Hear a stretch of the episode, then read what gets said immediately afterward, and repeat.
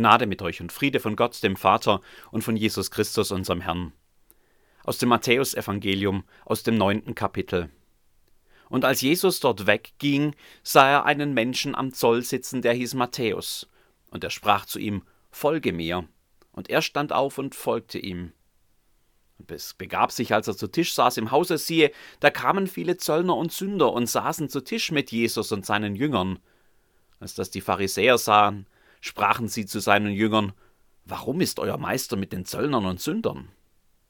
Als das Jesus hörte, sprach er, Nicht die Starken bedürfen des Arztes, sondern die Kranken. Geht aber hin und lernt, was das heißt, Barmherzigkeit will ich und nicht Opfer. Ich bin nicht gekommen, Gerechte zu rufen, sondern Sünder.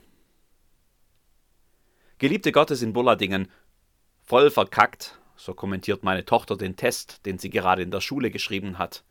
Ich horche auf. Solche Vokabeln gebraucht sie sonst nicht, aber heute ist sie enttäuscht und wütend. Auf wen weiß ich noch gar nicht. Auf sich selbst, auf den Lehrer, auf den Unterrichtsstoff. Wir haben ja alle die Tendenz, nach einem Erlebnis des persönlichen Versagens sofort nach Gründen zu suchen oder nach Schuldigen, nach Dingen oder Menschen, die unser Versagen erklären und damit vielleicht auch die Last, die wir gerade auf uns selbst liegen fühlen, irgendwie erleichtern denn niemand steckt Versagen einfach so weg, auch wenn manche gerne so tun. Niemand von uns hat es leicht mit den Dingen, die uns misslingen, selbst dann, wenn wir manchmal die Einzigen sind, die davon überhaupt wissen. Aufstehen, Krone richten, weitergehen. Auf den Memes im Internet oder auf netten Cartoon-Postkarten klingt das ganz einfach. Da schwingt sogar etwas Pädagogisches noch mit von aus den Fehlern lernen wenn jeder Fall nur eine neue Gelegenheit ist, den eigenen Prinzessinnenstatus zu verinnerlichen und deshalb mit ganz neu erhobenem Haupt weiterzugehen. Wenn ich versagt habe und der ganze Druck meines Misserfolgs auf mir lastet, dann klingt so ein Memespruch wie völliger Blödsinn. Wenn mir gerade vor Augen geführt wurde, ganz oft auch einfach von mir selbst, was für ein Loser ich bin, dann ist die Idee mit der Krone mir so fremd, als wäre der Spruch auf Klingonisch geschrieben oder auf Burashaski aus Pakistan. Äh, jedenfalls in einer Sprache, die ich nicht verstehe. Auch wenn ich solche Vokabeln normalerweise nicht in der Predigt verwende, voll verkackt, fühlt sich für mich dann auch oft sehr viel richtiger an. Ich weiß gar nicht, was voll verkackt auf Aramäisch heißt. In der Sprache, die man damals zur Zeit Jesus sprach, die gibt es nicht bei Google Translate. Aber auch ohne die Vokabel vermute ich, Matthäus würde das ganz gut verstehen. Er hat auch voll verkackt. Er hat die falschen Lebensentscheidungen getroffen. Er hat sich selbst ohne Wendemöglichkeit in die Sackgasse manövriert. Was genau bei ihm falsch lief, wo er genau falsch abgebogen ist, das verrät der Text uns nicht. Was hat ihn wohl dazu gebracht, ausgerechnet Zöllner zu werden? Zöllner, müsst ihr wissen, waren ja nicht einfach die Finanzbeamten der damaligen Zeit. Man kann ihr Handeln nicht damit erklären, dass sie einfach ihren Job machten. Zöllner, das waren für die übrigen Menschen in Israel Kollaborateure, Verräter, die sich selbst in den Dienst der Feinde stellten. Schon die Berufswahl an sich war von Anfang an ein Zeichen der Verachtung ihres Landes, ihrer Mitmenschen und, das hätten viele damals sofort unterschrieben, eine Verachtung Gottes, der Israel zu seinem Volk erwählt hatte. Zöllner waren bei allen unten durch, bevor sie auch nur einen einzigen Cent oder was auch immer gerade sonst an Münzen da war, kassierten. Ehrlose Feiglinge, schmutzige Verräter, schmierige Fieslinge oder für die, die etwas gehobeneres Vokabular wählten, Sünder. Dabei fing es mit der Berufswahl überhaupt erst an. Zöllner bekamen keine Besoldung wie Finanzbeamte heute. Für ihren Lebensunterhalt war es ihnen gestattet, einen kleinen Aufschlag auf den offiziell zu erhebenden Zoll zu kassieren, wobei klein eben immer relativ ist. Besonders wenn keiner hinschaut. Die meisten Zöllner langten ganz kräftig zu und lebten davon in einem luxuriösen Lebensstil. Die anderen mochten sie ja sowieso nicht. Wieso also nicht das Beste draus machen? Ist der Ruf erst ruiniert? Lebt es sich ganz ungeniert, das galt schon damals. Was wohl Matthäus dazu gebracht hat, Zöllner zu werden? War es der Lockruf des Geldes? Die Aussicht auf eine finanziell sichere Zukunft? War es der Rausch der Macht, über andere bestimmen zu können, andere auch ganz klein machen zu können? Oder waren es irgendwelche Umstände, über die wir nur spekulieren können?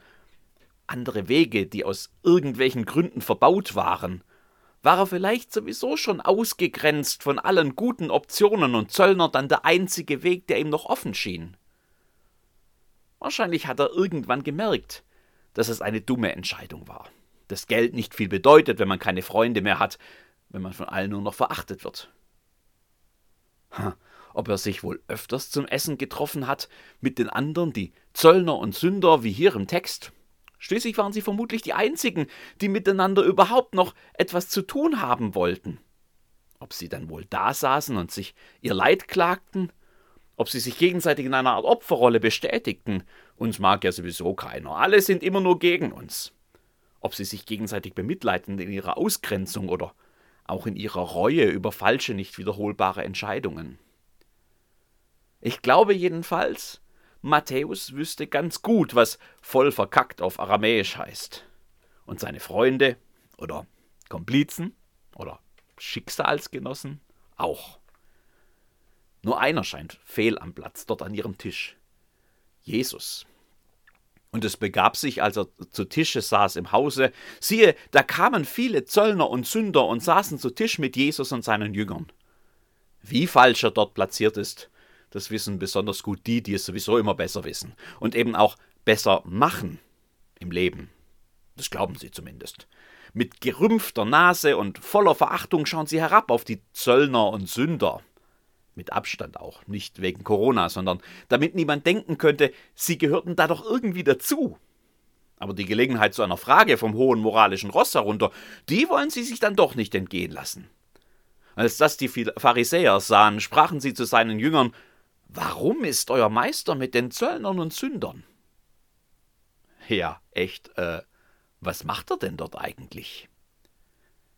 Für Jesus ist die Frage einfach geklärt. Er macht genau das, wozu er in die Welt gekommen ist. Menschen rufen in Gottes Reich. Er ist da, wo diese Menschen sind, die, die Gottes Zuwendung ganz besonders brauchen. Für sie ist er doch gekommen. Für die Sünder, für die Versager, für die, die nicht alles selbst auf die Reihe bekommen, für die, deren Leben in der Sackgasse steckt, egal wie es da hineingekommen ist. Für sie ist Gott da, das zeigt er in Jesus. Warum also die Verwunderung? Wo er wohl heute sitzen würde? In der heruntergekommenen Kneipe am Eck? Bei den lauten, nervigen Nachbarn im Wohnzimmer? Oder vielleicht bei mir zu Hause am Tisch? Und bei dir? Jesus war immer für eine Überraschung gut, wenn es darum ging, bei irgendwelchen Losern aufzutauchen. Weißt du, du und ich, wir haben ja einfach reden. Wir sind ja aufgewachsen mit dem Wissen, dass Gott uns in der Taufe schon seine Zuwendung garantiert hat. Du gehörst zu mir und ich bin bei dir alle Tage bis an das Ende der Welt. Aber glaubst du im Ernst, er hat damals nicht schon gewusst, dass du dich ab und zu auch gewaltig in die Netzen setzen würdest? Glaubst du wirklich, er hat dir die Illusion, dass bei dir immer alles glatt gehen würde, dass du alle deine Lebensentscheidungen richtig treffen würdest? Dass du jede Situation, die das Leben dir vor die Füße wirft, souverän bewältigen würdest? Glaubst du, er ahnte nichts von deinen Schwächen, nichts von deinen Fragen und Zweifeln und Ängsten, nichts von den Dingen, für die du dich schuldig fühlst? Ich bin fest davon überzeugt, dass er das alles schon wusste. Ihm war schon klar, dass mancher von uns irgendwann voll verkackt. Und er setzt sich trotzdem zu uns. Er sagt uns trotzdem Gottes Zuwendung zu. Er zeigt uns trotzdem Gottes Liebe. Man kann es einfach nie oft genug durchbuchstabieren, was es bedeutet, dass Gott ein gnädiger Gott ist. Dass er sich nämlich über uns ohne unseren Verdienst erbarmt dass man sich bei ihm nichts verdienen kann und nichts verdienen muss. Er ist schon immer der Gott, der die Loser und Versager liebt. Oder in Jesus Speak, ich bin nicht gekommen, Gerechte zu rufen, sondern Sünder. Tatsächlich sind die einzigen, die wirklich voll daneben liegen in diesem kurzen Text, die, die es eigentlich besser wissen müssten. Sie sind es, die er zurechtweist. Dabei zweifelt er ihre Lebensführung gar nicht an. Er sagt nicht, ihr habt doch auch Dreck am Stecken. Er relativiert ihre Anstrengungen, ein gutes Leben zu führen, nicht mit irgendwelchen billigen Vergleichen. Was er in Frage stellt, ist ihr Gottesbild. Geht und lernt, wie kleine Schulbuben müssen sie nach Hause gehen. Setzen, sechs, leider völlig falsch verstanden. Wer nämlich denkt, dass Gott beeindruckt sei von jedem, der irgendwas besser macht im Leben als andere, der hat Gott wirklich nicht kapiert. Gott kennt uns viel zu gut, um uns an unserer Außendarstellung zu messen. Er weiß, wo die Leichen im Keller liegen. Er sieht hinein bis in die Herzen, bis in die verborgensten Gedanken. Er macht sich wirklich keine Illusionen über irgendjemanden. Aber gerade dem allem zum Trotz gibt er seine Liebe nicht auf. Sie ist nicht verdienbar, weil niemand sie verdienen könnte. Gott bietet sie umsonst an, gratis, das heißt ganz wörtlich gnadenhalber. Er schaut nicht mit dem Richterblick auf die Versager, sondern mit der Zugewandtheit eines Arztes auf die, die Hilfe brauchen. Und diese Hilfe gibt er gern. Er schickt uns Jesus, den Christus, durch den sich alles verändern kann. Er umarmt die sonst ungewollten Loser mit, sonst herzlich, mit solch herzlicher Liebe, dass selbst die härtesten Herzen schmelzen. Er ruft gerade die, die sonst keiner mehr anspricht, hinein in sein Reich des Friedens und der Gerechtigkeit – in dem aus jeder Sackgasse neue Wege ins Leben führen. Das hilft mir. Gerade wenn ich meine, voll verkackt zu haben.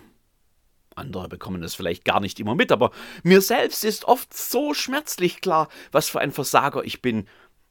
Und da hilft es mir, wie Martin Luther meinte, jeden Tag neu in die Taufe zurückzukriechen, in das Versprechen, das er meinem Versagen entgegenstellt in seinen Christus, in dem er mir entgegenkommt, der sich zu mir setzt, wenn ich mich unter meiner eigenen Unfähigkeit winde, der mich aufrichtet und mich mitnimmt auf seinem Weg, Hand in Hand oder den Arm auf meiner Schulter, auf dem Weg, der ins Leben führt, aufrecht, weil aufgerichtet, ganz unverkackt, falls das ein Wort ist.